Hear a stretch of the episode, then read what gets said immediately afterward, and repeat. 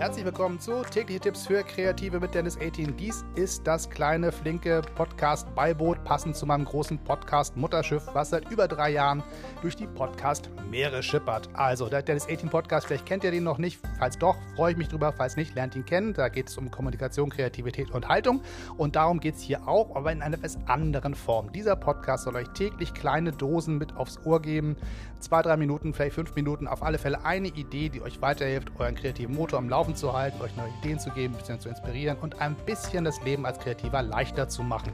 Das ist die ganze Idee davon. Bleibt dabei, abonniert den Kanal, findet meinen großen Podcast natürlich auf allen Plattformen, wo ihr danach sucht. Dennis 18, einfach schreiben mit Englisch 18 und äh, kein Wort dazwischen. Und dennis18.de ist die Internetseite, wo ihr alles andere findet.